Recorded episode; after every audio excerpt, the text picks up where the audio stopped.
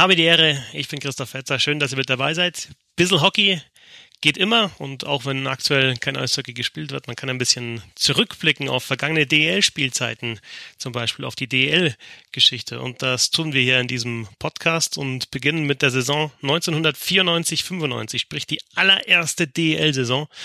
Und ich glaube, es gibt keinen besseren, um ja in der Eishockey-Geschichte zu bohren, zu stöbern, als Günter Klein vom Münchner Merkur. Grüß dich, Günther. Ja, Fetzi, Servus. Hier ist der alte Mann am anderen Ende der Leitung. So alt, dass er sich noch gut erinnern kann. Ja, bei mir ist es tatsächlich so, ich habe da die Erinnerung an diese ersten Spielzeiten aus Büchern. Also ich habe mich damals schon für Eishockey interessiert, war aber erst ja, meistens unterklassig unterwegs, also in Miesbach äh, Oberliga maximal mal die DL und die Bundesliga war, also lokal ja gar nicht so weit weg bei mir, München oder noch näher Rosenheim, aber irgendwie, ja, ist mal halt dann ein Nachbarort zum, zum Eishockey schauen gegangen, das war bei mir halt Miesbach. Das heißt, die DL BWL, die großen Namen kannte ich natürlich damals schon, aber ja, im Endeffekt ist es halt von mir so ein, so ein Rückblick äh, via Buch, äh, Jahrbuch zum Beispiel oder Chronik von mir Landshut habe ich hier, aber dabei war ich nicht. Du warst schon dabei, ne? Du hast damals schon über Eishockey äh, berichtet, seit den 80er ja schon. Ja, ja, das seit den ähm, 80ern, 1984 habe ich mein Volontariat bekommen begonnen beim Sportkurier in Augsburg. Das war eine Fachzeitschrift für Sport, äh, sehr spezialisiert auf Eishockey.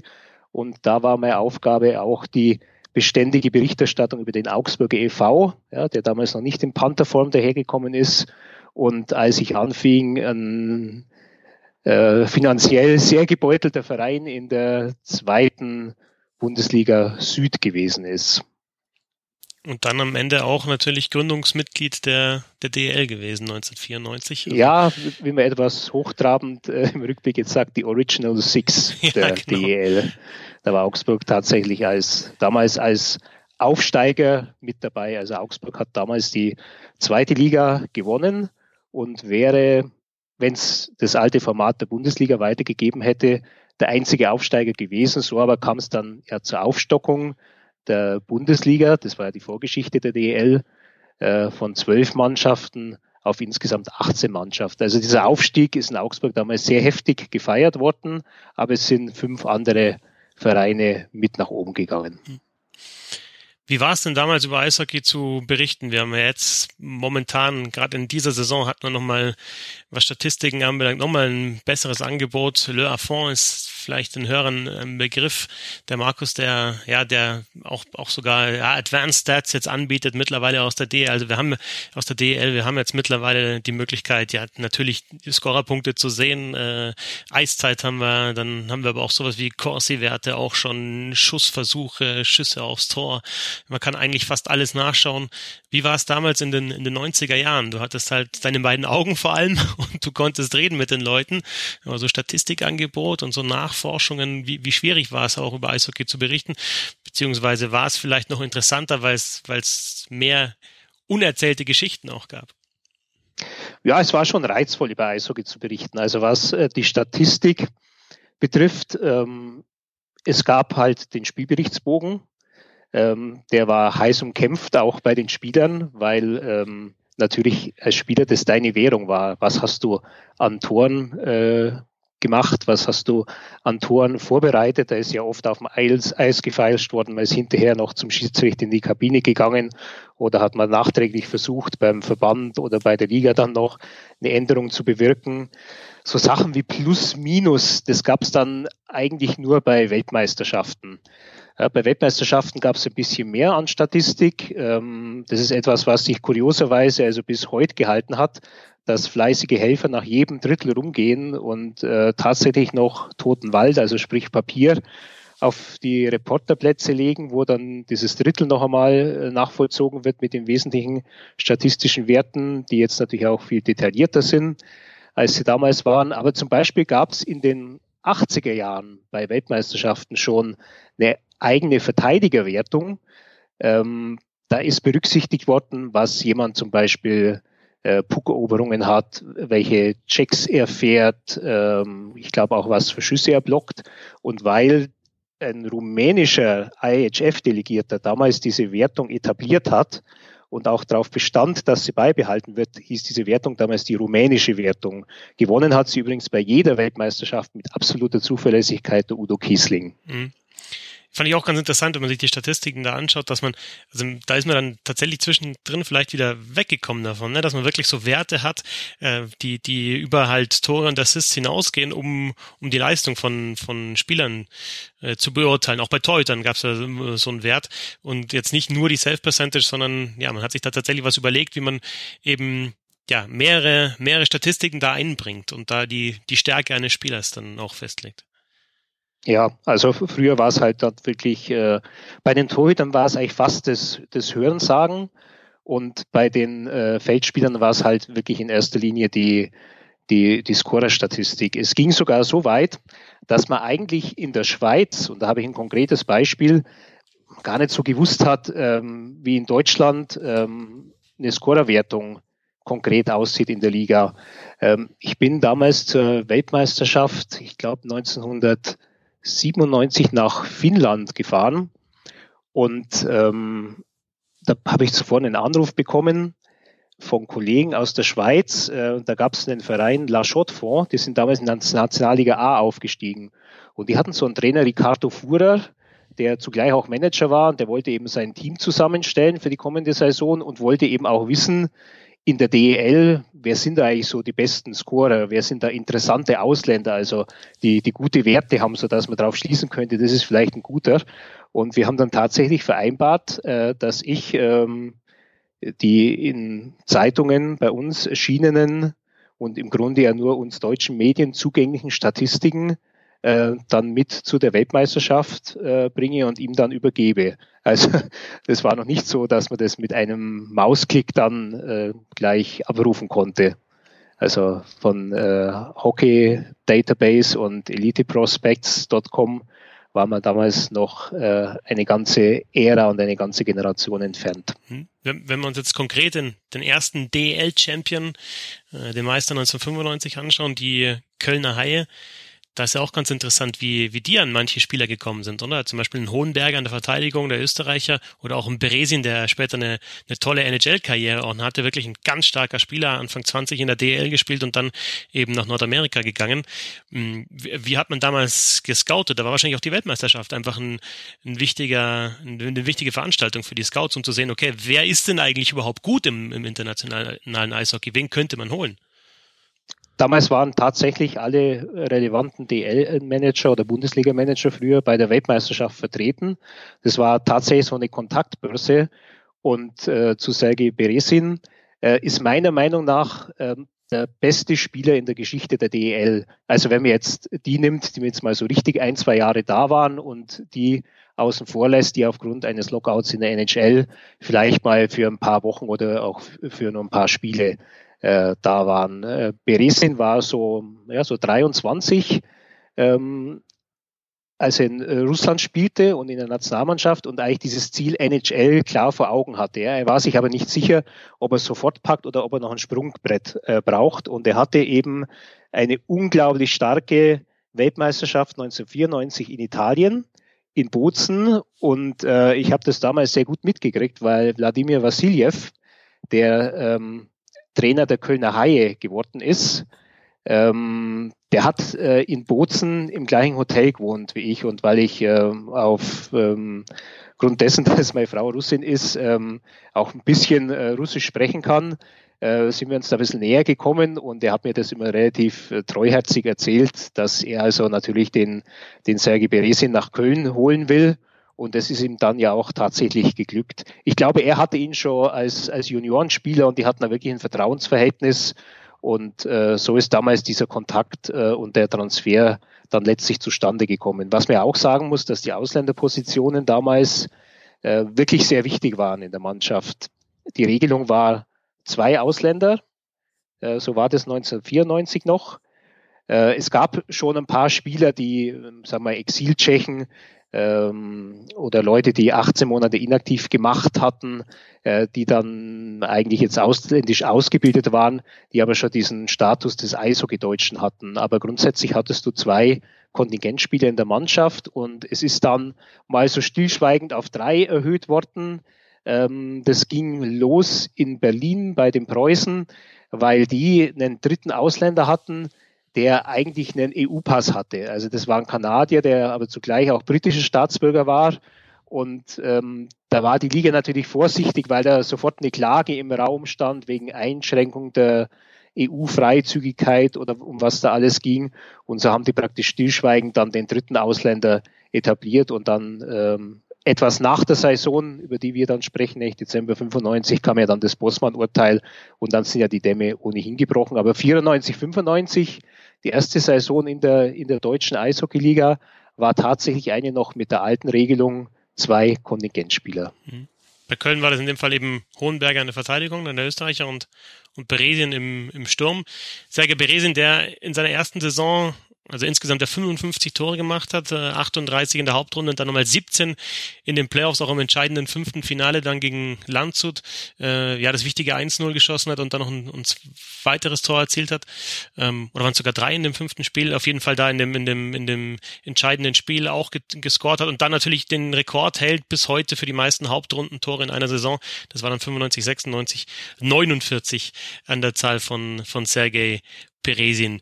Mhm wenn wir auf diese erste Saison schauen, Günther, also dann, das war ja die bis dahin die Bundesliga bis 1994. Äh, dann hat man die DL eingeführt mit, mit 18 Clubs eben, kein Auf- und Abstieg. Vereine sind in Kapitalgesellschaften umgewandelt worden. Wir haben dann teilweise diese Tiernamen, die schon äh, eben dann gekommen sind. Äh, oder zumindest hatte man, man hatte noch den EV Landshut, den Vizemeister, aber da hatte man schon diese Cannibals da auf den Trikots. Ähm, ja, und wie, wie war da so ja, wie war die Stimmung? War das tatsächlich so, okay, wir haben jetzt eine neue Liga, wir orientieren uns vielleicht jetzt nach an Nordamerika mehr, wir haben jetzt großen Aufbruch Mitte der 90er im deutschen Eishockey. Muss ja so sein, oder? Alles, alles neu und, und alles schön, dachte man zumindest am Anfang. Äh, es war tatsächlich eine Aufbruchstimmung gewünscht. Die herrschte auch teilweise, aber die ist natürlich nicht bei allen angekommen.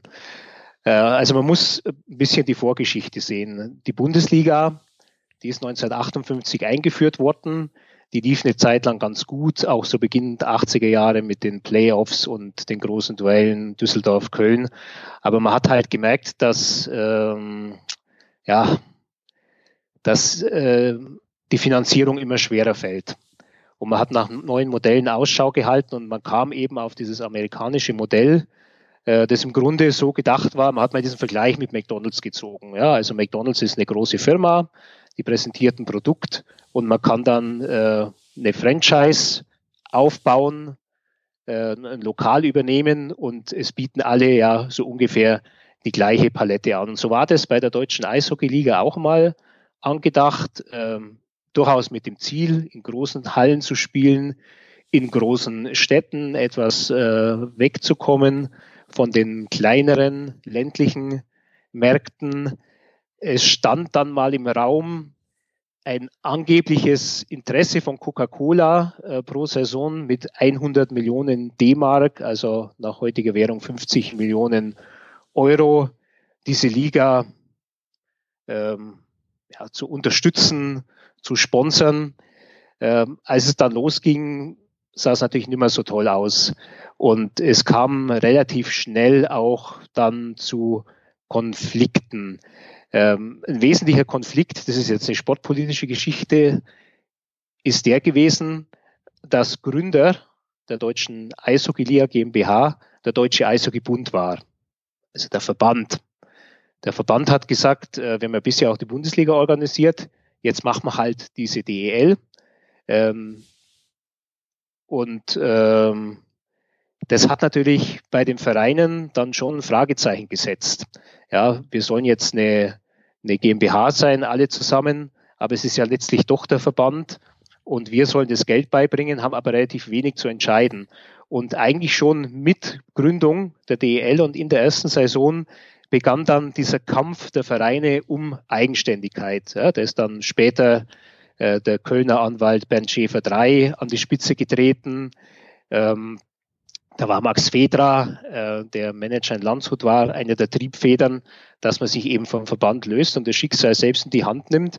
Und dieser Streit hat äh, die DEL natürlich stark beeinträchtigt in der Öffentlichkeitswirkung. Da sagten die Leute, jetzt schau, da fangen die mit der neuen Liga an und die haben nichts Besseres zu tun, als sich zu streiten. Dazu kam, dass im Präsidium des Deutschen Eishockeybundes es auch relativ schnell drunter und drüber ging. Wir hatten damals die Konstellation, Präsident war Ulf Jeckel, ein Steuerberater aus Kaufbeuren. Ähm, Vizepräsident war Wolfgang Bohnenkamp aus Düsseldorf und Schatzmeister war Gottfried Neumann, ein Banker aus Augsburg, der auch Präsident des Augsburger e.V. war. Ähm, von den Herren leben äh, zwei nicht mehr. Äh, nur, nur Ulf Jeckel lebt noch, den habe ich tatsächlich vor vier, fünf Jahren mal beim Länderspiel in Füssen getroffen.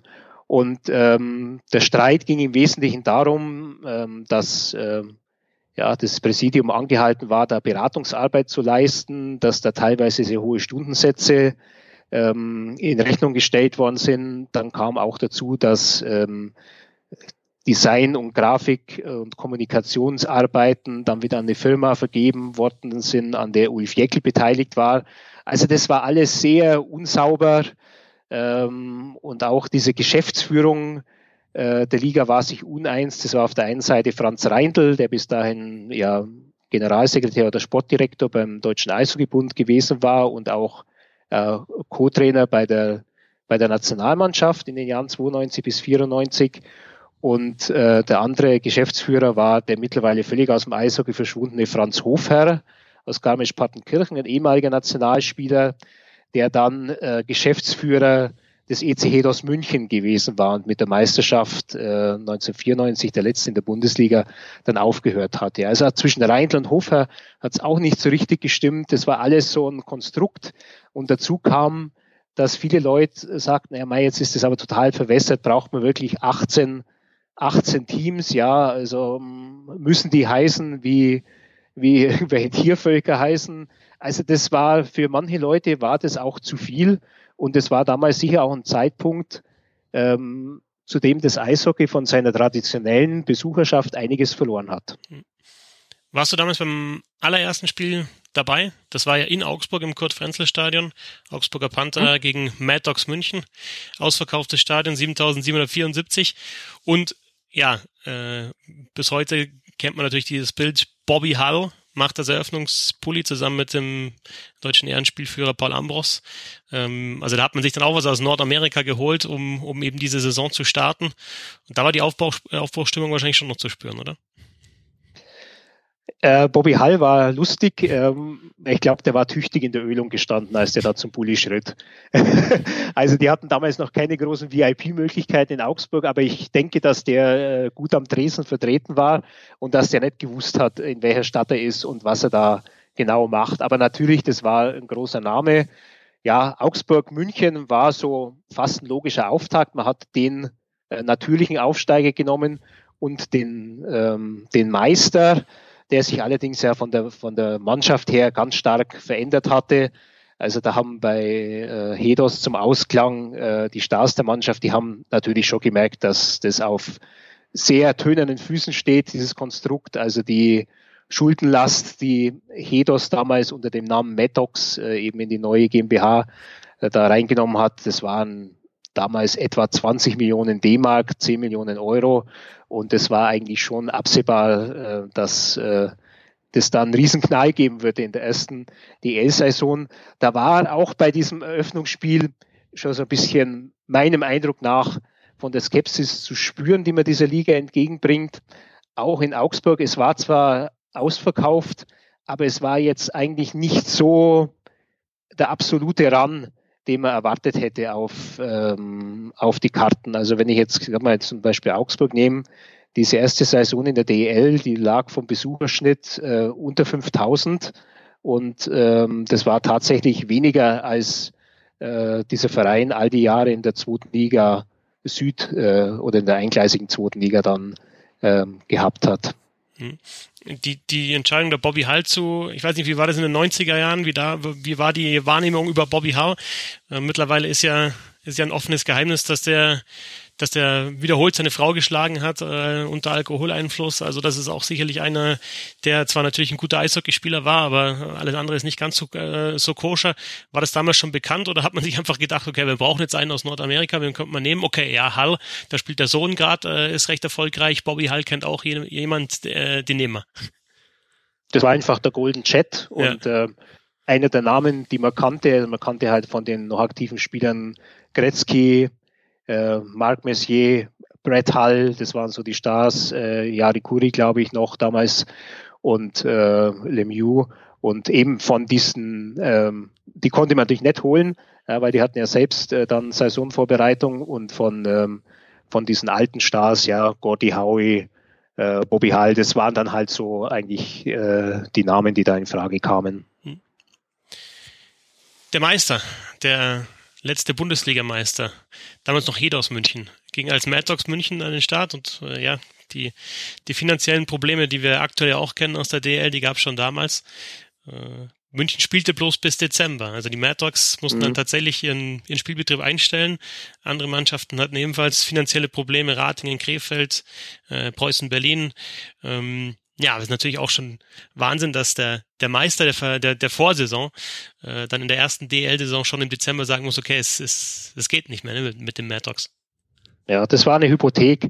Man hätte eigentlich ähm, Hedos alias Mad die Lizenz nicht geben dürfen. Das war bekannt, äh, die Situation.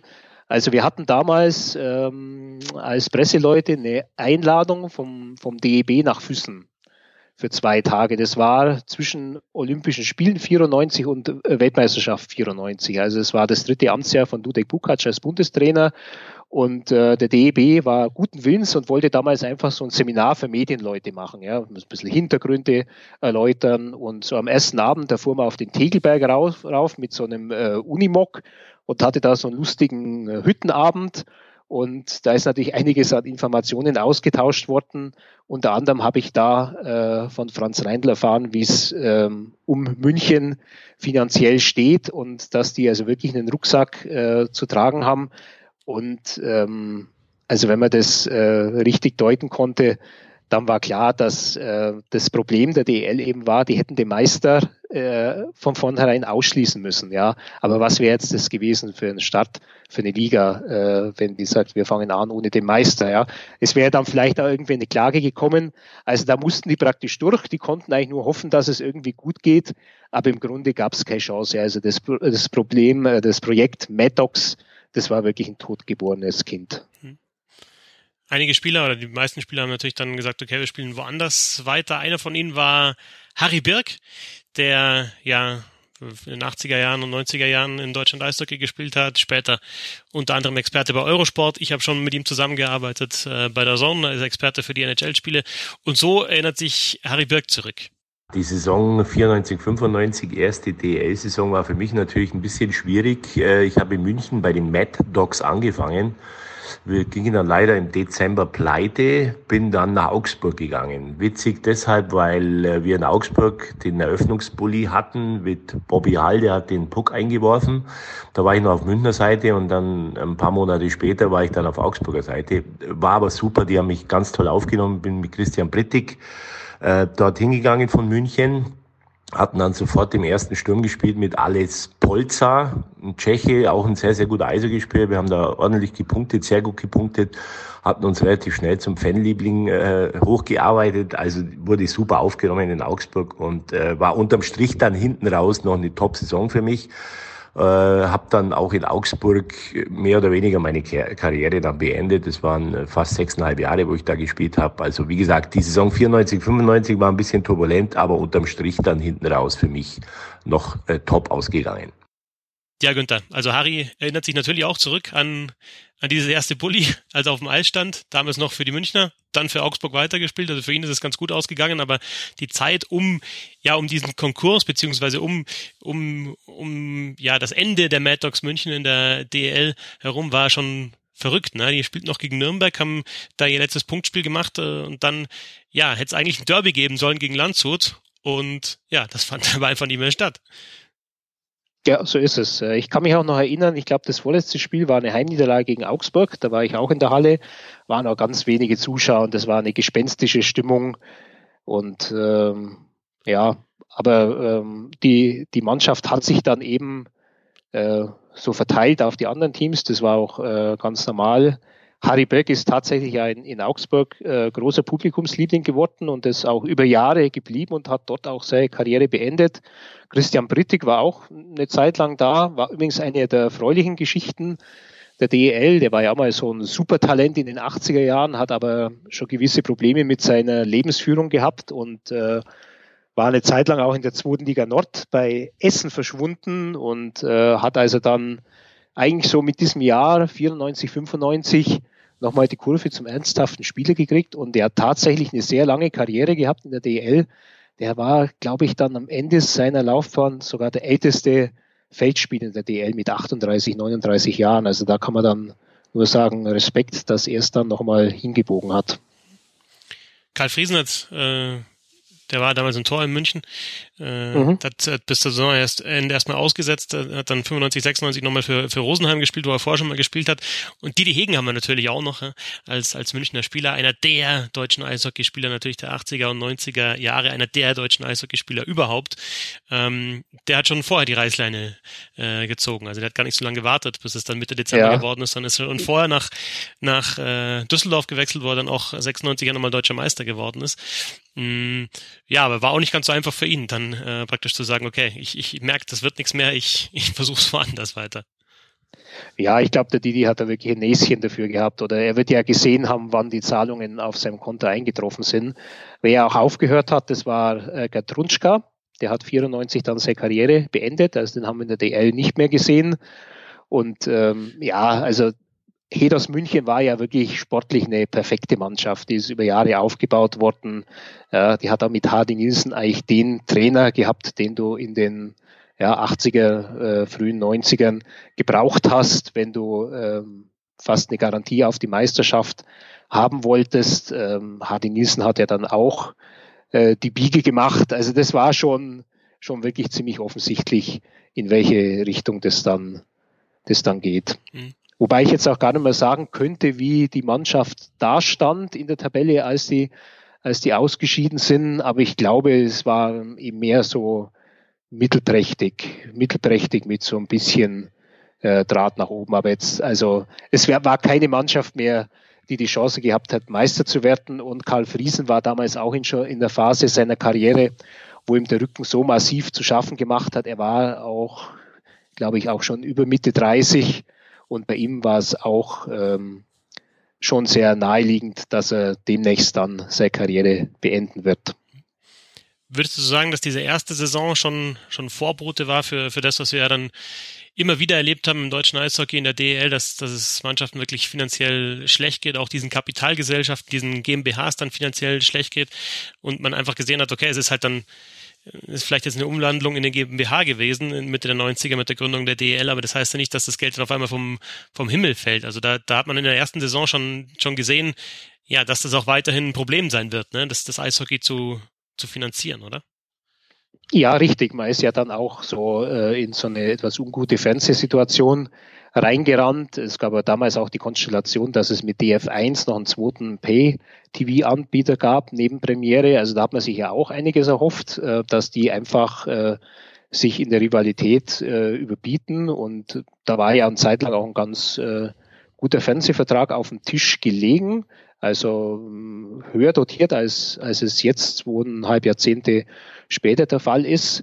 Ähm, allerdings ist halt die DL auch aus der Öffentlichkeit verschwunden in der Zeit. Das war auch so ein, so ein Thema. Ähm, trotzdem ist über, über Finanzen eigentlich gar nicht so viel dann berichtet worden, also über die Finanzen der einzelnen Vereine, jetzt mal abgesehen von, von München, die dann ausgeschieden sind, weil eben in der ersten äh, Saison der DEL auch ähm, diese Besonderheit war, dass sehr viele Stars aus Nordamerika gekommen sind. Wir hatten also diesen NHL-Lockout, der war eigentlich ein, ein Glücksfall für die DEL, weil sie da eine bevorzugte Anlaufstelle war für Spieler von drüben und für, für richtige, für richtige Stars. Also ich, ich erinnere mich da mit warmem Herzen noch dran, als Pavel Bure äh, ein Spiel für den Eva Landshut gemacht hat. Ähm, das war damals im Oktober, als dann in der NHL die Saison losgegangen wäre und die konnten sich einfach nicht auf einen neuen Tarifvertrag einigen. Und es kam dann also zu einem, ja, jetzt kann man aus Sicht der Spieler, würde man sagen, ein Streik, aus Sicht der Vereine war es eine Aussperrung, das heißt ja auch offiziell ein Lockout. Und da sind dann eben einfach hier rüber dann mal Spieler gekommen. Pavel Bure war für ein Spiel beim EV Landshut, das war ein Heimspiel gegen ähm, Dynamo Berlin, ähm, also die heutigen Eisbären. Äh, und da hat man halt äh, großen Zirkus veranstaltet. Ähm, Pavel Bure war es gewohnt, also Pavel Bure, muss man sagen, war damals 1994 wohl der beste Spieler der Welt.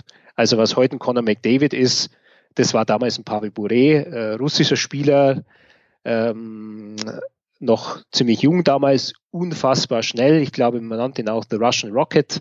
Ähm, stammte aus einer Sportlerfamilie. Der Vater war ähm, ähm, Olympiateilnehmer für die UdSSR im Schwimmen gewesen, hatte 1972 in München gleich eine Bronzemedaille gewonnen. Ja, und Pavel Bure war einfach, äh, der war unfassbar gut zu der Zeit, spielte bei den Vancouver Canucks.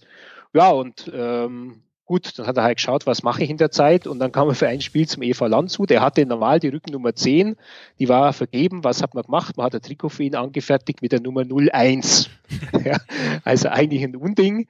Ähm, Landshut hat äh, sein Gastspiel im Wesentlichen über diese Trikotverkäufe finanziert. Ähm, er hat dieses eine Spiel gemacht, hat mit Mike Bulat gespielt, der ja eine große NHL-Karriere hinter sich hatte und äh, wenn er ähm, mal ein bisschen trocken gelebt hat, war er auch äh, ein, ein, wirklich ein super Spieler und die zwei haben dann eben Berlin aufgemischt. Ein Spiel, Pavel Bure schoss drei Tore. Es war am Freitagabend, am Samstagnachmittag war er mit bei Mike Bullard im Olympiastadion, hat sich die Bayern angeschaut. Am Sonntag soll er, sollte er abreisen. Ja, er war dann doch noch die ganze Woche in Landshut, aber äh, die Landshuter wollten ihn natürlich auch nicht aus dem Hotel rausschmeißen. Ja, solche Spieler waren da da. Oder ein Robert Reichel, der dann tatsächlich 21 Spiele für, für die Frankfurter Löwen gemacht hat und dann in der, in der nächsten Saison ja sogar nochmal ähm, dahin gekommen ist. Also er war damals schon etablierter NHL-Star bei den, bei den Calgary Flames oder ähm, Köln hatte den, den Josef Stümpel dann zu Gast, der damals schon in Boston spielte. Slowakischer Nationalspieler Brandon Shanahan war bei der bei der DEG. Hat sich super mit Hans Kurz, Zach ver verstanden damals. Genau, ja. ja kennt, glaube ich, jeder die Geschichte, dass Hans Zach ihm äh, erstmal gezeigt hat, wie man Schläger aber wirklich hält. Und ähm, Glenn Anderson, ähm, der sechsmal den Stanley Cup gewonnen hatte, auch relativ frisch, 94 mit den New York Rangers, der war dann für fünf, sechs Spiele ich glaube, sechs Spiele wären es gewesen, aber fünf hat er nur machen können, weil er dann eine Matchstrafe gekriegt hat wegen der Wüstenschlägerei äh, war der dann bei, beim Augsburger e.V. Also da haben sich diese Stars, haben sich da so über die Liga verteilt und das war natürlich der positive Teil der Publicity in, in der DEL in der ersten Saison. Hm. Uwe Krupp hat man auch noch in, in Landshut, der dann danach Richtig. gekommen ist, nach Pavel Bure. Ich habe gerade auch die, mhm. die Chronik des EV Landshut offen und den Artikel über, über die Rakete Bure, der eben die Landshuter begeistert hat, äh, über dieses eine Spiel, das er gemacht hat gegen die, die, die Eisbären gegen Berlin. Äh, 50.000 Mark hat er damals gekostet. Zum Club noch eine kurze Geschichte, den ja. haben die ja für fünf Spiele geholt. Und ähm, ich war damals am Flughafen in München dabei, als der ankam. Und ähm, Krupp kam da mit, ähm, sein, mit dem großen Wagen, wo die Eishockeytasche drauf war und seine Schläger. Und neben ihm aus der Türe raus ging Gerd Ruge.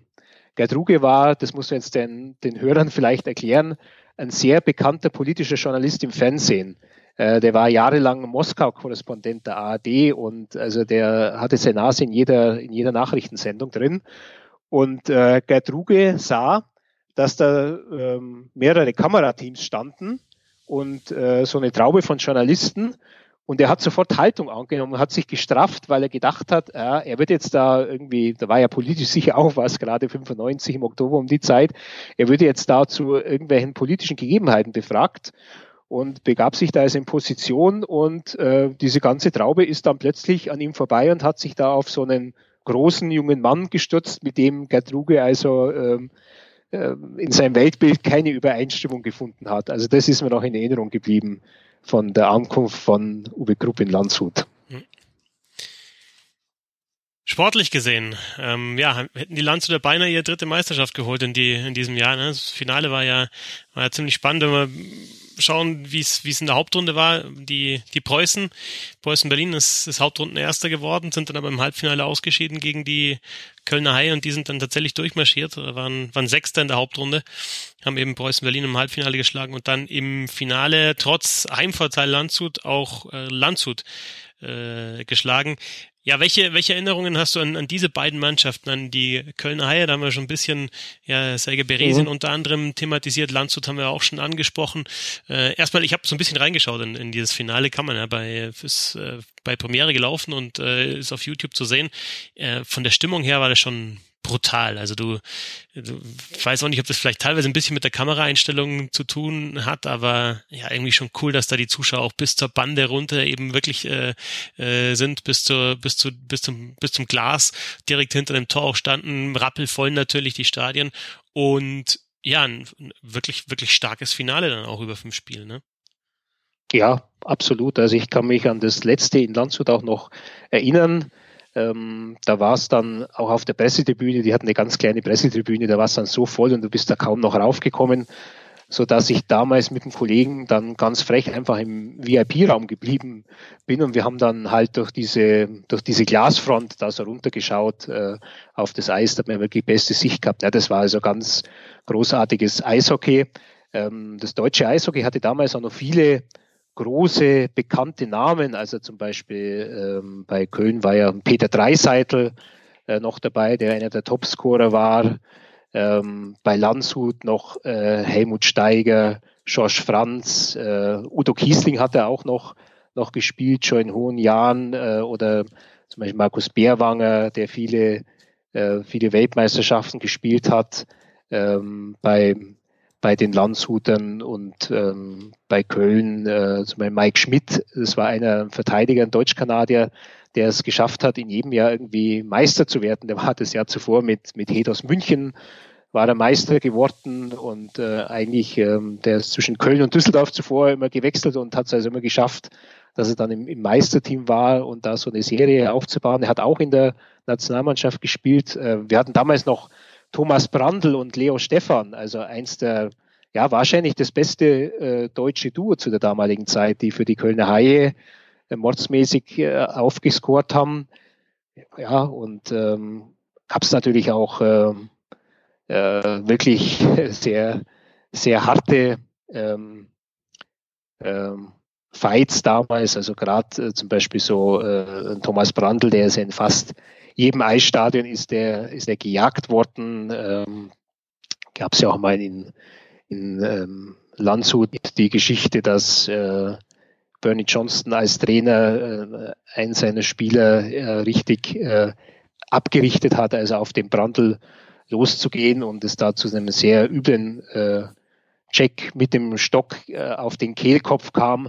Also das waren teilweise auch sehr wüste Szenen die sich da abgespielt haben. Ähm, ja, aber von, von den Spielern her, also hatte man wirklich ähm, große Namen in der DL, nicht nur die, die kurz aus der, aus der NHL rübergekommen sind, zum Beispiel auch waren Yoshi Dobita, damals der äh, Leistungsträger bei den äh, Eisbären oder Dynamo, ich glaube, sie hießen tats tatsächlich schon Eisbären, damals die DL-Gründung, ja, ja. hießen schon Eisbären, ja. ja.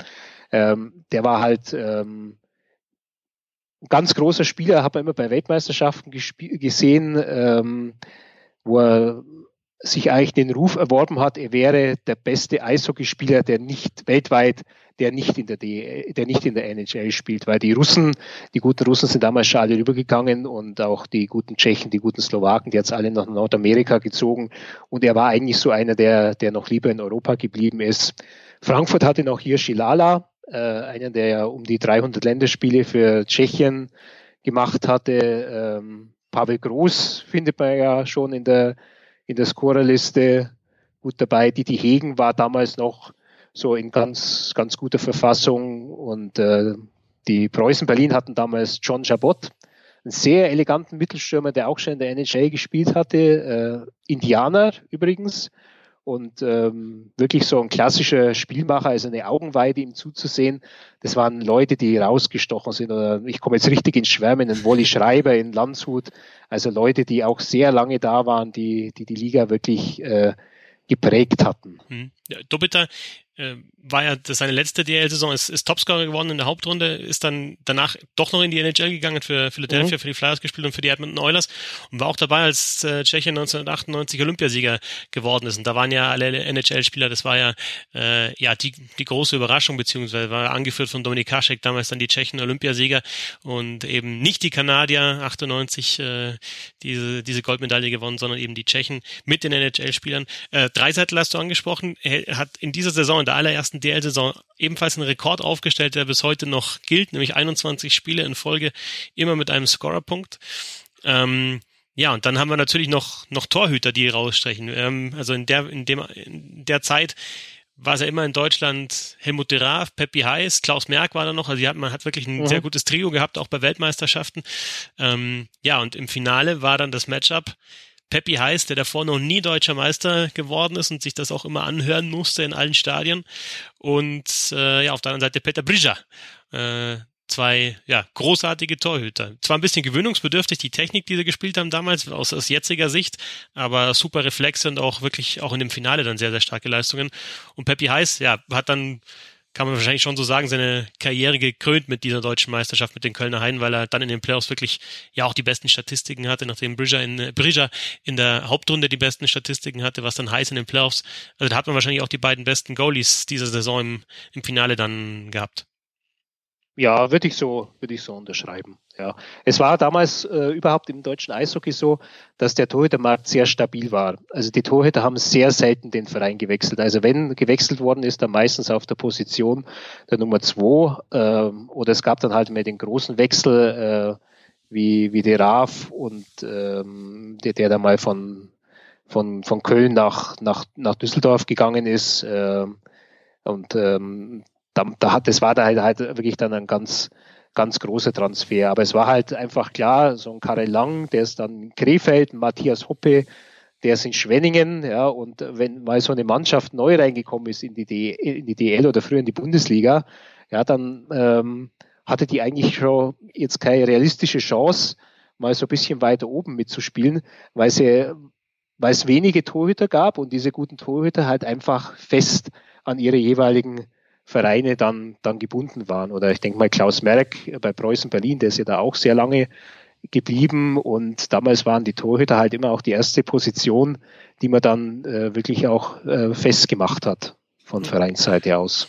Und was auch auffällig ist, wenige wenige Torhüterpositionen mit, mit ausländischen Goalies auch besetzt. Ne? Also klar, Bridger ist jetzt eine Aus, Ausnahme als Tscheche, mhm. aber Heiß, Draf, Merck, Seliger ähm, mhm. zum Beispiel, also waren schon bei Ja, bei Karel Lang war genau. ja auch im Grunde im Grunde Deutscher, ja, ja. also der hat ja auch dann äh, diesen, diesen Status gehabt. Ja, bei, bei zwei äh, Ausländerpositionen war es eben auch ein, ein Luxus dann. Man achtet ja heutzutage bei, bei neuen, äh, die man aufs Eis bringen kann, ja auch als Luxus, ja, und äh, vermeidet es zum Beispiel jetzt einen Ausländer als Ersatztorhüter zu nominieren, ähm, weil ich dann ja einen Feldspieler opfern muss. Äh, und damals mit, mit zwei war das natürlich noch in einer ganz anderen Dimension. Also meist am Ende die Kölner Haie mit einem ja, 3 zu 2 in der Finalserie, Best of Five, auswärts das letzte Spiel gewonnen in Landshut. Was würdest du sagen, Günther? Was hat am Ende den Ausschlag gegeben? War es dann tatsächlich vielleicht noch die etwas bessere Torwartleistung von, von Peppi Heiß, der dann Shutout gehabt hat im, im letzten Spiel? War es vielleicht dann, ja, das Tempo der Kölner Haie? Die waren ja deutlich jünger als die Landshuter. Die Landshuter hatten eine sehr erfahrene Mannschaft, aber Köln hatte Tempo. Ich erinnere mich zum Beispiel, dass Mirko Lüdemann, den wir dann noch, äh, ja, fast 25 Jahre in der DL gesehen haben anschließend, ähm, den Pass gespielt hat auf Sergei Beresin vor dem 1-0 im fünften Spiel. Ähm, schon damals zu erkennen, dass äh, ja, welch, welch großartiger Schlittschuhläufer auch Mirko Lüdemann ist. Also einfach auch schnelle Spieler auf dem Eis gehabt und er ja, hat sich da am Ende das Tempo durchgesetzt. Was war, was war ausschlaggebend? Ja, ich glaube, die Schnelligkeit, ähm, die Jugend, die die damals auch hatten, also so, so, so Brandl und Stefan, die waren ja auch in einem, in einem guten Alter. Ähm, dann hatte Köln halt auch so, so richtige Kampfschweine drin, wie Jörg Meyer, Andi Lupzig, äh, Mike Schmidt äh, war Hohenberger, jemand, der, der sehr robust war ähm, von der Physis her. Ich glaube, das war dann einfach diese sehr gute Mischung. Bei, bei Landshut war halt so, Landshut hat in der Geschichte der DL, die ja für Landshut kurz war, immer sehr auf Erfahrung gesetzt. Ja, also das war dann schon eine eher ältere Mannschaft. Ähm, die hatten ein paar Jahre später dann äh, auch eine Mannschaft, die, glaube ich, wenn man alle NHL-Spiele mal zusammenrechnet, auf etwa drei oder 4.000 NHL-Spiele kam. Also die hatten meistens äh, Spieler, die die beste Zeit ihrer Karriere schon hinter sich hatten. Und ähm, Beresin war eigentlich so ein klassisches Beispiel, der hat noch alles vor sich gehabt. Und äh, diesen Spieler, den äh, fand man in der Landshuter Mannschaft eigentlich nicht mehr. Die waren alle schon so am Ende, die waren ausentwickelt, äh, die waren in der letzten Phase ihrer Karriere. Was sind sonst die, ja, die Geschichten, die Anekdoten, die du noch mitnimmst aus dieser, aus dieser ersten DL-Saison? Hm, wir haben ja die, die, die NHL-Spieler, die da waren, schon angesprochen. Da gab es eine geplante Aktion vom Kölner Express, Wayne Gretzky ähm, zu den Kölner Haien zu holen für ein Spiel, was dann im Endeffekt nicht geklappt hat. Die Erklärung, die ich gelesen habe, ist, dass das High-Management den Rummel zu sehr gefürchtet hat. Äh, Gretzky hat dann trotzdem in Deutschland gespielt mit so einer All-Star-Auswahl gegen den EHC Freiburg. Ähm, aber möglicherweise hätte man sogar Wayne Gretzky für ein Spiel in der DL sehen können, wenn das alles so geklappt hätte, wie sich der Express vorgestellt hat. Ja, gut, also da war natürlich äh, einiges an, an Fantasie im Spiel. Ja. Äh, wir, haben, wir haben in der Saison ja auch Jaromir Jager in Deutschland erlebt. Äh, allerdings hat der sich einen Spaß daraus gemacht. Er hat bei den Schalke Haien in der Oberliga gespielt und in dem einen Spiel, das er gemacht hat, ein Tor geschossen und zehn aufgelegt. Also ähm, ich habe damals immer noch so diese Statistiken aus Deutschland, die habe ich ähm, nach Nordamerika geschickt, äh, in das Büro von Dan Diamond. Dan Diamond war äh, der Mann, der jahrelang die Guided Record Books der NHL gemacht hat. Und in Zeiten, bevor das Internet alles umfasst hat, waren die natürlich auch darauf angewiesen, dass sie in äh, den Ländern der Eishockey-Welt Leute sitzen hatten, die sie dann mit, mit Statistik versorgten. Und ähm, die, die konnten das äh, zunächst gar nicht glauben. Ja, man macht als Spieler, also die konnten sich nicht vorstellen, dass es eine Liga gibt, ähm, die so schwach ist, dass auch ein guter Spieler aus der NHL ähm, elf Punkte in einem Spiel macht. Ja, und auch mit dieser Einschätzung ähm, Germany 3 Deutschland, dritte Liga, konnten die eigentlich nichts anfangen. Ja. Also es gab ja, äh, es gibt ja im US-Sport gibt es ja keine dritte Liga in dem Sinne. Es gibt ja. halt Ligen, die nebeneinander existieren. Oder ich hatte sogar schon mal den Fall, George Pesut, das war ein Verteidiger, der hat auch mal bei äh, Preußen Berlin gespielt. Äh, der hat auch mal zwischenzeitlich bei Fass Berlin gespielt. Das war dann die vierte deutsche Liga, also die Regionalliga. Also da, da konnten die ja auch noch weniger damit anfangen als mit der deutschen dritten Liga. Ja, und äh, Gretzky hat sich damals halt einfach entschieden, so eine Tour zu machen. Die haben in mehreren europäischen Städten gespielt und äh, für manche, für manche Spieler war das einfach auch so, ja, das war Fun. Ja, die, die wollten einfach mal so ein bisschen von Europa sehen, äh, ein bisschen rumkommen. Bei Jager war es zum Beispiel, der hatte einen Freund ähm, aus Tschechien, aus Kladno, der da in, ähm, äh, in Gelsenkirchen gespielt hat. Sein nächstes Spiel hat er dann für Bozen gemacht, ich glaube im, im Europacup, der damals auch noch ausgespielt worden ist. Und dann hat er, glaube ich, mal wieder zu Hause in Kladno gespielt. Also je nach Lust und Laune. Oder zum Beispiel äh, Scott Young, war ähm, damals ziemlich guter NHL-Stürmer von der Colorado Avalanche. Der hat ähm, in Landshut gespielt und äh, als der in Landshut war, ist plötzlich Frankfurt mal kurzzeitig so eine Verletzungsnot genommen. Und dann sagte der Max Fedra als Manager der Landshuter, oh ja gut, wenn es einen Spieler braucht, äh, man bei mir blockierte Ausländerposition, äh, nimmt sie halt einmal für ein Wochenende. Dann, dann spielte der Scott Young halt einmal ein Wochenende in Frankfurt und danach hat er wieder in Landshut gespielt. Also so ist es, ist es damals gehandhabt worden. Also man hat, man hat natürlich mit den Regeln, äh, die bis dahin galten zur Bundesliga-Zeit, hat man auch gebrochen und hat natürlich auch nicht jedem Fan gefallen. Das muss man, muss man auch deutlich sagen. Und die Spielweise dann doch auch und insgesamt das Eishockey außenrum noch noch, ja, oldschool, wie man immer so schön sagt. Also ähm, klar, die, die Regeländerungen, die ganz eingravierenden, die kamen dann Anfang der zweite oder 2005, 2006, glaube ich, war das dann, also wirklich dann Haken halten und so weiter, komplett dann auch ja rausgenommen mhm. hat aus dem Spiel. Aber das ist ja vor kurzem auch nochmal ähm, LA Kings gegen Toronto Maple Leafs äh, 1993 Conference-Finale geschaut, also was da für, für Checks gefahren werden, teilweise ohne Scheibe in der Nähe und dann halt natürlich vor allem dieses Haken und Halten ist schon Wahnsinn und dann eben auch so, so Oldschool-Typen, ja, Bernie Johnson zum Beispiel, Landshut war glaube ich auch seiner, da habe ich das Zitat äh, aus dem, aus dem Playoffs im Spiel gegen Kassel, äh, wieso soll ich versuchen, die Gemüter meiner Spieler zu beruhigen, ich will nur gewinnen, keine Strafen, keine Toten, dann sind ja. das keine mhm. Playoffs. Also sowas ist dann auch mhm. mal rausgeklopft worden, was man heute ja nur noch, nur noch selten bekommt von Trainern. Ja. Hm. Was auch noch ganz interessant ist, in der Saison, es gab ja, die übersieht man fast, also Weißwasser, ja, die sich da versucht haben, da irgendwie mit, mit bescheidenen Mitteln zu halten. Ähm, die haben ja an mehreren Orten gespielt. Die hießen, glaube ich, irgendwie ESG, Lausitzer, Füchse, Sachsen, Chemnitz, Dresden, Weißwasser. Es war so ein riesen Wortungetüm. Und die haben ähm, Spielorte gehabt, die gleich bis zu 200 Kilometer auseinander waren. Also die, die waren ja eigentlich in Weißwasser ähm, ansässig, aber die versuchten halt ganz äh, Sachsen zu bespielen. Deswegen waren die auch mal in Chemnitz oder, oder haben dann auch mal in, in, in Dresden äh, gespielt. Und natürlich auch, wenn man sich die Mannschaft heute so durchliest, ja, also da ähm, an denen ist halt ähm, eigentlich alles dann, dann, dann vorbeigezogen, was bei den anderen so, so angesagt war. Also so mit NHL-Stars und so, also haben die im Grunde ja gar nicht äh, richtig, richtig mitgemacht. Also mit bescheidenen Mitteln haben dann einen Zuschauerschnitt gehabt von, äh, ja, ich glaube, der deutlich unter dem, unter dem der anderen dann gelegen ist, 2255. Äh, was auch nicht richtig gelaufen ist, war ja, war ja Ratingen. Ähm, dann mit dem, mit dem Versuch dann auch, ähm,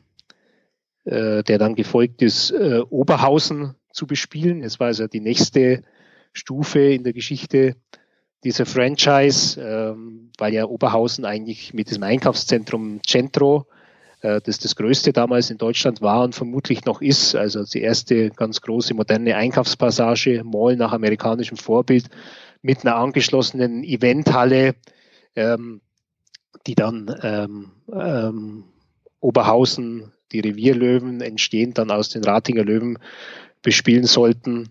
Ja, die waren damals auch so äh, eine der Mannschaften, die da aus der zweiten Liga dann äh, mit nach oben gespült worden ist. Aber da äh, konnte man sich auch ausrechnen, dass da das wohl nicht allzu lange halten würde. Wobei Ratingen damals auch einen äh, NHL-Spieler gehabt hat, sehe ich gerade in der Statistik. Vincent Dampus, das war also damals auch einer der, ja, kein äh, Unbekannter, ne? Also angesehenen, ja. an, einer der, der ganz äh, klangvollen Namen, den die da abgreifen konnten. Du hast den, den Zuschauerschnitt von Weißwasser angesprochen in der Saison danach 95, 96. Das war dann sogar historisch schlecht. Also nur Duisburg sehe ich gerade in der Statistik 2007, 2008 hat diesen Schnitt von Weißwasser unterboten. Also 95, 96 hatte Weißwasser im Schnitt 1708 Zuschauer. Ich finde aber trotzdem, wenn man sich die Statistiken anschaut, klar, es gibt diese Ausreißer nach unten, aber ich finde, das sind alles ganz zumindest bei den größeren Teams und bei den erfolgreicheren Teams ganz, ganz ordentliche Zuschauerzahlen und man darf nicht vergessen, du hattest halt damals halt ein 7000er Stadion und kein 14.000er Stadion. Aber wenn man sich so die Statistiken durchschaut, dann sind da mal fünf, mal sechseinhalb, mal viereinhalb. Und wenn du jetzt in die DL schaust, dann ja, wenn du da auf die 4000 kommst, ist ja schon mal schon mal richtig gut äh, für auch für die kleineren Clubs. Aber das war dann damals auch zum Beispiel in Rosenheim dann äh, ja eher an der Tagesordnung. Also ich hatte so einen Eindruck, Zuschauerzahlen insgesamt eigentlich ganz ordentlich. Ja, von der von der Auslastung her der Stadien ja. war das insgesamt wohl wohl ganz ordentlich. Also auch Düsseldorf war noch über 9000. Zwar nicht mehr so, dass die ihre 10.000 Karten immer losgebracht haben und da äh, Wartelisten hätten eingeführt werden müssen, damit die Leute mal zum Zug kamen. Aber Frankfurt zum Beispiel ähm, mit ihrer ja heute noch bespielten äh, Eissporthalle, ähm, die sich ja kaum verändert hat, die hatten eigentlich permanent voll. Das war immer ein guter Standort. Köln damals noch an der Lenzstraße, Mannheim im, im Friedrichspark, die Preußen an der Jaffe-Straße, äh, wo sie auch verschwunden ist. Die Eishalle, auch in Landshut, war ja letztlich äh, ganz, ganz okay. Also dann den ähm, äh, Playoffs dann wirklich voll. In, in Rosenheim war es halt so, dass da natürlich die gute Zeit, ähm, die finanziert war von, ähm, Marox und der Familie Merz, dass die dann halt einfach schon, schon vorbei waren. Die waren ja auch zwei Jahre bevor die DL gegründet worden ist, schon mal freiwillig aus der Bundesliga rausgegangen, weil sie es einfach nicht mehr leisten konnten, äh, nachdem ähm, Marox pleite gegangen ist, ja, im Zug der deutschen Einheit, weil da die ganzen Subventionen für die Ostgeschäfte weggefallen sind. Das war damals ein äh, sehr großer, eigentlich der größte deutsche Fleischhandel, eigentlich so, ein, so eine Art bayerischer Tönnies, äh, jetzt auf heutige Verhältnisse übertragen. Ja, und ähm, nur ist Rosenheim dann dummerweise äh, in dem einen Zweitliga-Jahr dann gleich wieder aufgestiegen und hatte dann also doch mit der, mit der DL zu tun. Aber die haben sich nicht mehr lange in der DL gehalten und ähm, die DL hat halt auch dann das Ende von so äh, Clubs wie Kaufbeuren, äh, Landshut, Rosenheim äh, leider auch dann, dann eingeleitet. Da schon der Blick in die Zukunft. Günther, würde mich auch freuen, wenn du vielleicht bei, bei weiteren Rückblicken auch äh, dabei sein könntest. Äh, war wieder sehr interessant, was du zu erzählen hattest über diese Saison. Ein paar Sachen haben wir schon ja auch angesprochen, ein paar Namen sind schon gefallen. Reichel zum Beispiel, der natürlich in der, äh, in der Saison darauf dann nochmal ganz groß aufgespielt hat. Ähm, ja, und ein paar Spieler, die einfach dann auch die, die 90er Jahre da dominiert haben. Das aber der Rückblick mhm. auf die Saison 94, 95 mit dem deutschen Meister Kölner Haie und mit ja, dem Konkurs der Pleite des Titelverteidigers Hedos beziehungsweise Mad Dogs München. Günther, vielen Dank. Ja, Fetzi, sehr gerne. Äh, Ausflüge in die Vergangenheit machen doch immer wieder ganz großen Spaß. Und ich habe immer wieder Spaß daran ebenfalls und habe auch was gelernt. Ihr findet Günther auf Twitter unter @gück e k 62. Ja, und das war's mit dem ersten Rückblick in die DL-Geschichte. Weitere sollen folgen. Danke nochmal an Günther Klein und euch auch vielen Dank fürs Zuhören.